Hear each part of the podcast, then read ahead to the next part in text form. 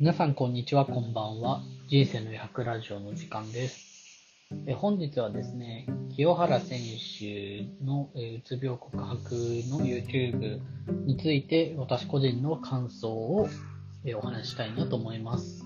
えぜひですね、えまず周りにうつ病を患っている方がいたりとか、えー自分自身がまあうつ病を経験されたりとかっていう方がもう聞いてくださってるのかな。もしくは、えーうつに関して関心がある方が聞いてくださってると思うんですけれども、えー一旦このラジオを止めてですね、YouTube で、えー清原選手の、えーその YouTube の動画をぜひ見てきてください。ちょっと長めなんですけれども、えーまあ、2倍速にしてもですね、聞き取れるぐらいのスピードで清原さん話してますので、えーさい。で、収録、この話してるときは前編後編ってあって、えーそのうちの前編まで出てるので、えー前編までを見た上でのお話となりますので、ご了承ください。はい。えー、まあ、あの、見てなくても、えっと、話内容的には問題ないかなと思うんですけれども、簡単にどんな話だったかっていうのを話すと、まあ、皆さんご存知の通り、えープロ元プロ野球選手の清原選手が、えー引退した後に、薬物ですね、手を出してしまって、そこから薬物依存になってしまって、で、その薬物依存のタイミングで、えーそれと同時に、まあ、うつ病を患ってしまって、で、現在も薬物依存とうつ病で苦しんでいると。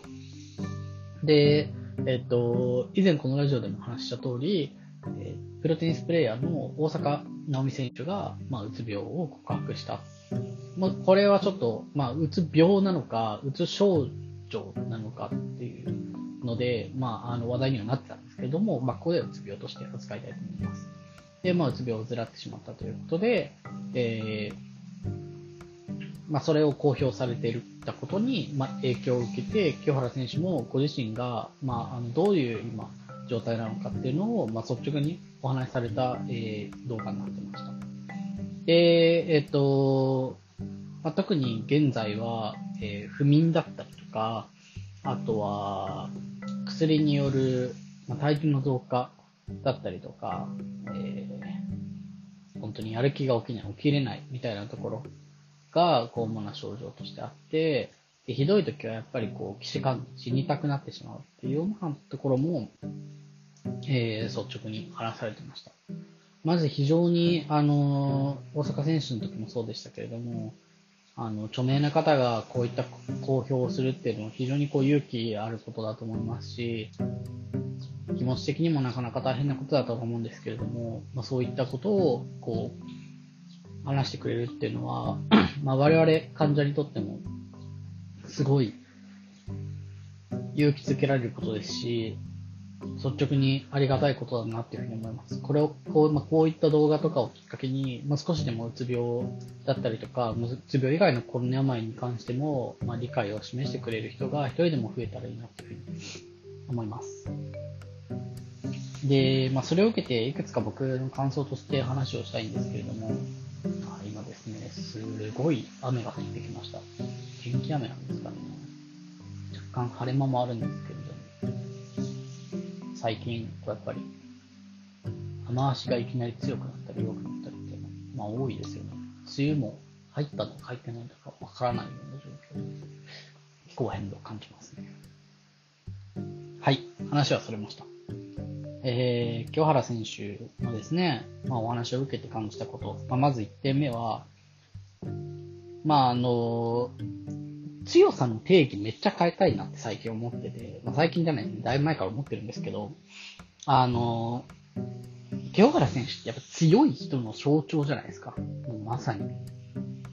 あの、いかつそうだし、いかついし、見た目。ね、野球選手でいろんな武勇伝もあって、体も大きくて、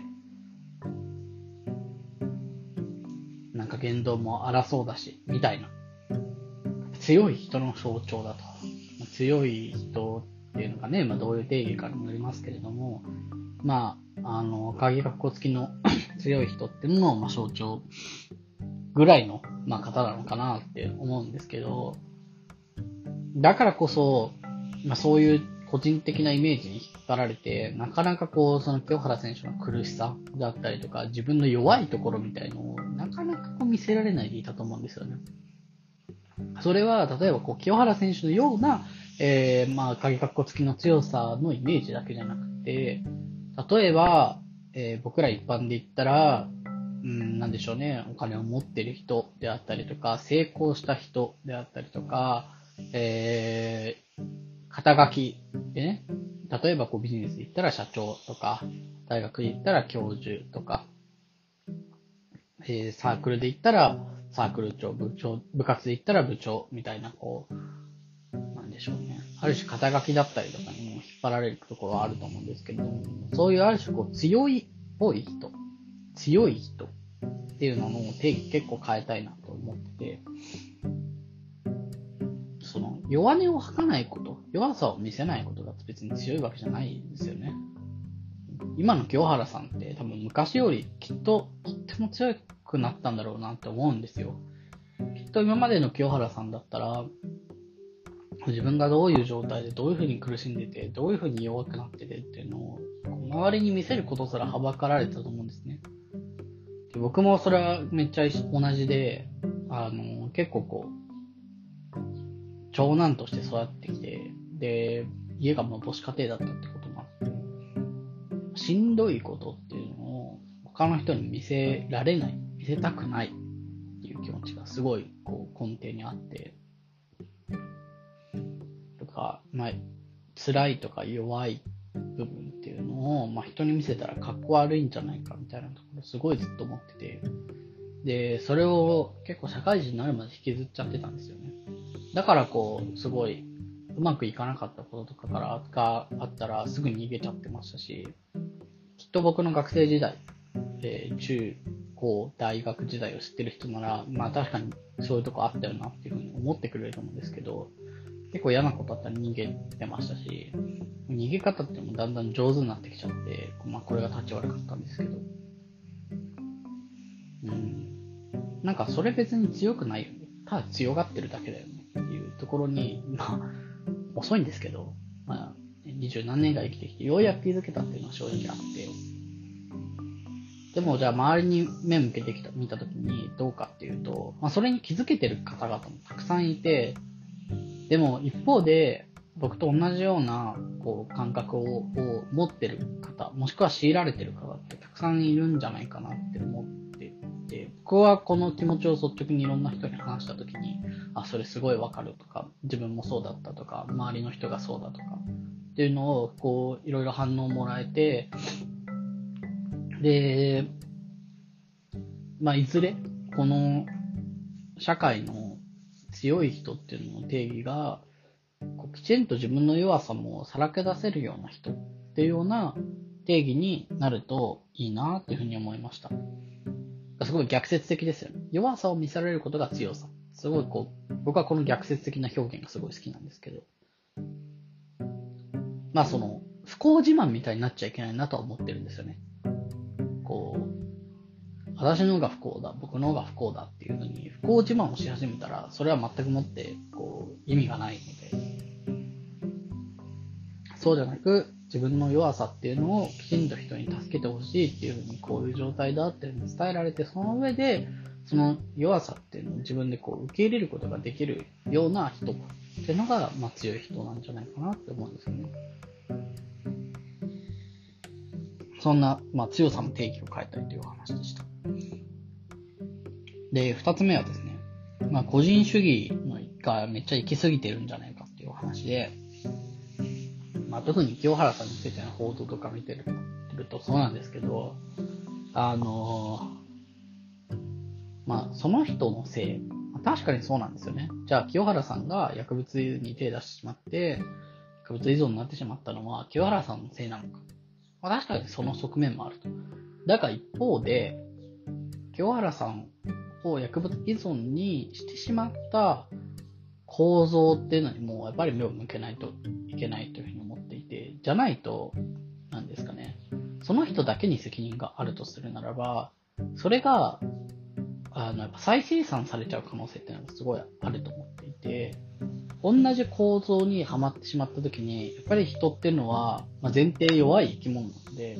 まあ、だからさっきの話に戻ると弱さをこう受け入れなきゃいけないし、さらけ出せなきゃいけないとは思うんですけど、その、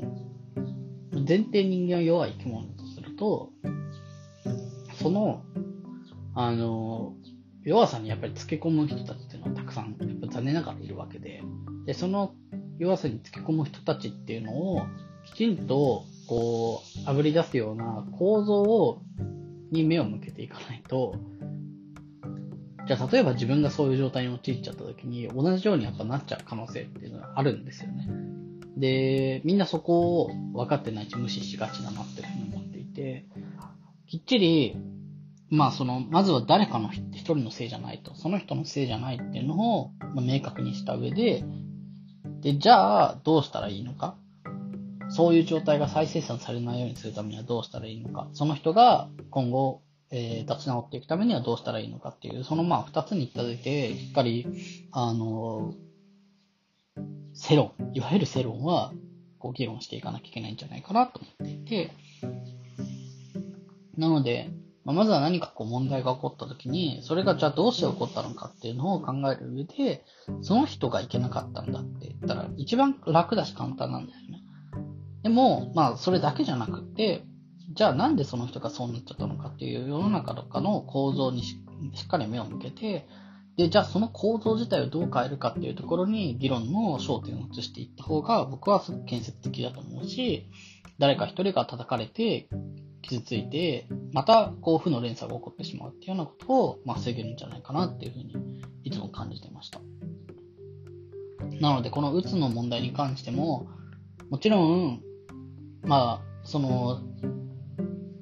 精神医学的に見たら、その人の考え方のフレームワーク、それまで生きてきたと、こう、心のこう考えようのフレームワークっていうのを変えなきゃいけないっていう、その人の、えー、が頑張って変えていく。頑張るっていう言い方は僕は、うん、あんまり好きじゃないんですけど、その人の心のありを、心の、えー、フレームワークをしっかりこうチェンジしていくっていうことも必要だし、一方で、その鬱になってしまった周りの構造に目を向けていくことも大事だと思ってるで、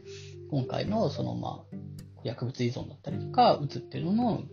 ことに関しても、しっかり周りの構造に目を向けた議論をしていきたいなって思っていました。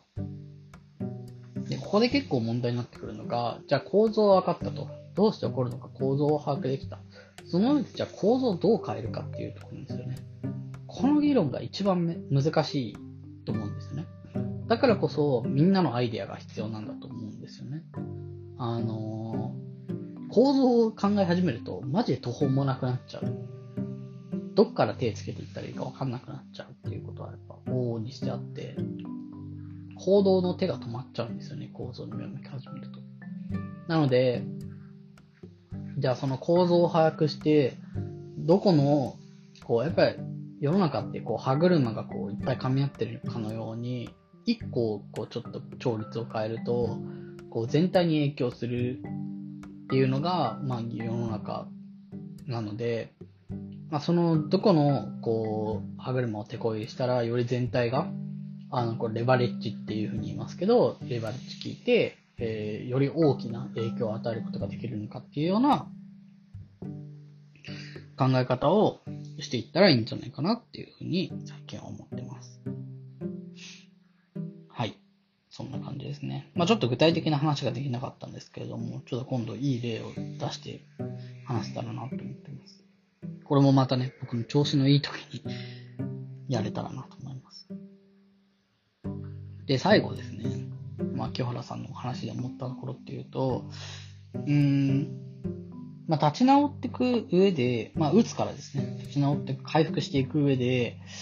まあ何が、こう、どういう風にするのがいいんだろうなと思った時に、僕は結構、こう、思ってるのは、虚構をうまく使うことだと思っていて、虚構っていうのは、フィクションですね。えー、まあ、特に物語